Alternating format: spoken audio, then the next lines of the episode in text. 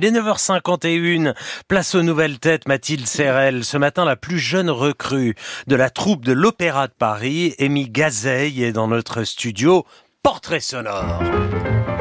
Avec 10 ans de danse et une mère chorégraphe petite, elle faisait plutôt dans le championnat régional de Boogie Woogie. Des concours de rock swingés avec des enchaînements codifiés, mais quand elle est devant le miroir, ce qui la fait vibrer, c'est de chanter. J'aurais voulu être un artiste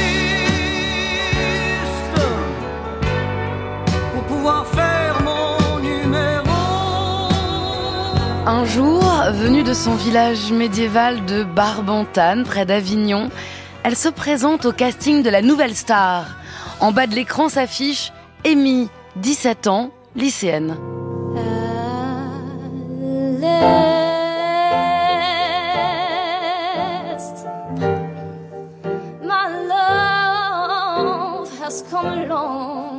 J'ai beaucoup beaucoup aimé, tu m'as déchiré, tu m'as fait un... J'ai failli pleurer mais je pleure pas à la télévision. C'est un oui de Benjamin Biolay et des autres membres du jury, mais l'élimination est rapide.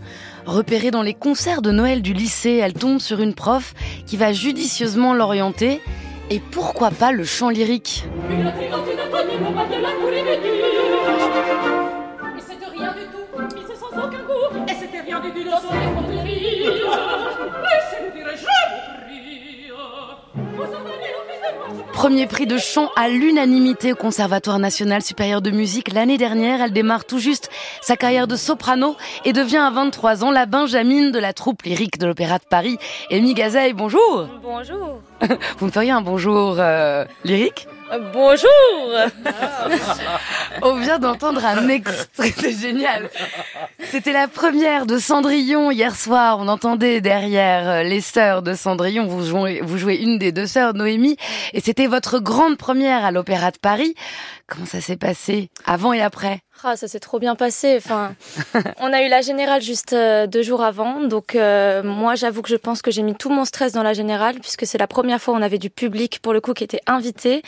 Là, la première, c'était un public qui avait choisi. Enfin, oui, le- les invités aussi avaient choisi d'être là, mais euh, mais cette fois-ci, ils ont payé leur place. C'est ça qui est différent. Ah oui, Donc c'était non, un mais c'est autre, euh, une autre manière d'appréhender la, la, soirée. C'est vrai qu'on a attaché beaucoup de journalistes à la générale. Ouais. Donc les invités qui étaient venus volontairement payer. Eh ben, je crois que c'était complet. Euh, voilà, ça fait toujours. euh, Enfin, moi, c'est donc deuxième soirée devant un public à l'Opéra Bastille.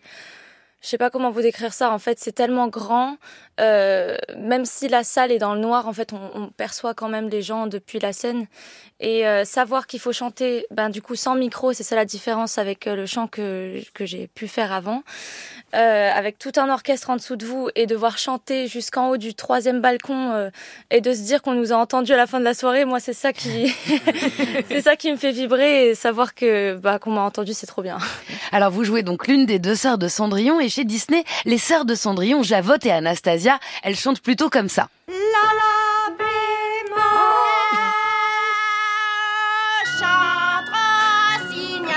Aïe Ouais.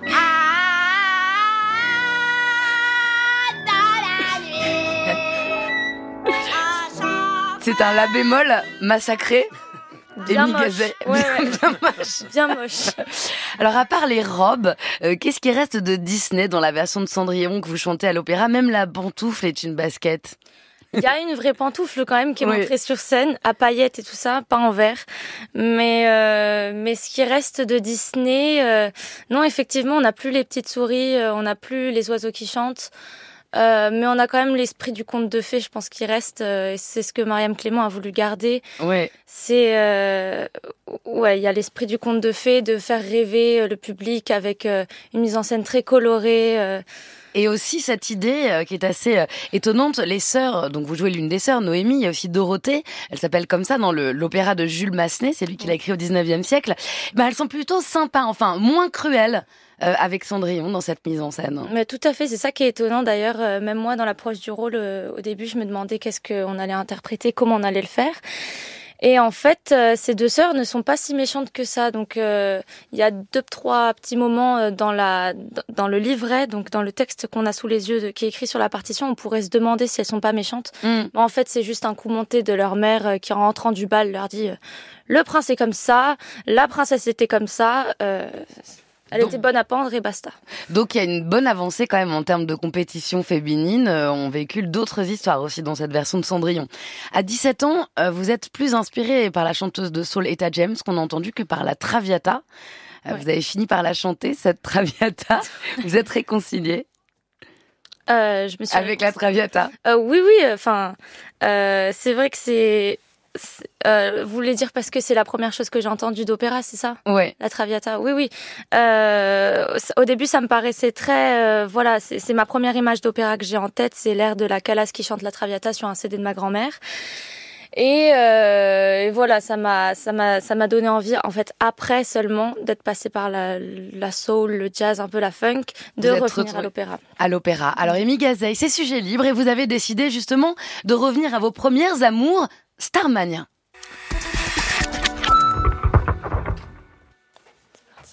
C'est parti. De New York à Tokyo, tout est partout pareil. On prend le même métro vers les mêmes banlieues. Tout le monde a la queue le le. Les néons de la nuit remplacent le soleil. Et sur toutes les radios, on danse le même disco. Le jour est gris, la nuit est bleue. Dans les villes de l'an 2000, la vie sera bien plus facile. On aura tous un numéro dans le dos et une étoile sur la peau.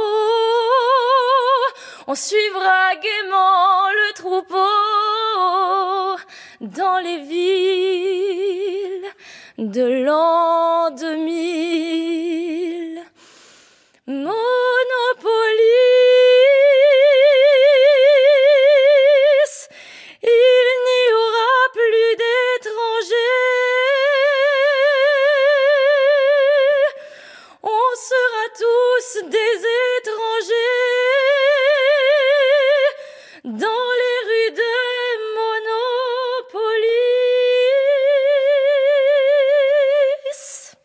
C'est vous le conte de fées. Bravo. Merci. Cendrillon, c'est à l'Opéra de Paris, Bastille, hein, et c'est absolument à voir euh, jusqu'à fin novembre. Merci Mathilde.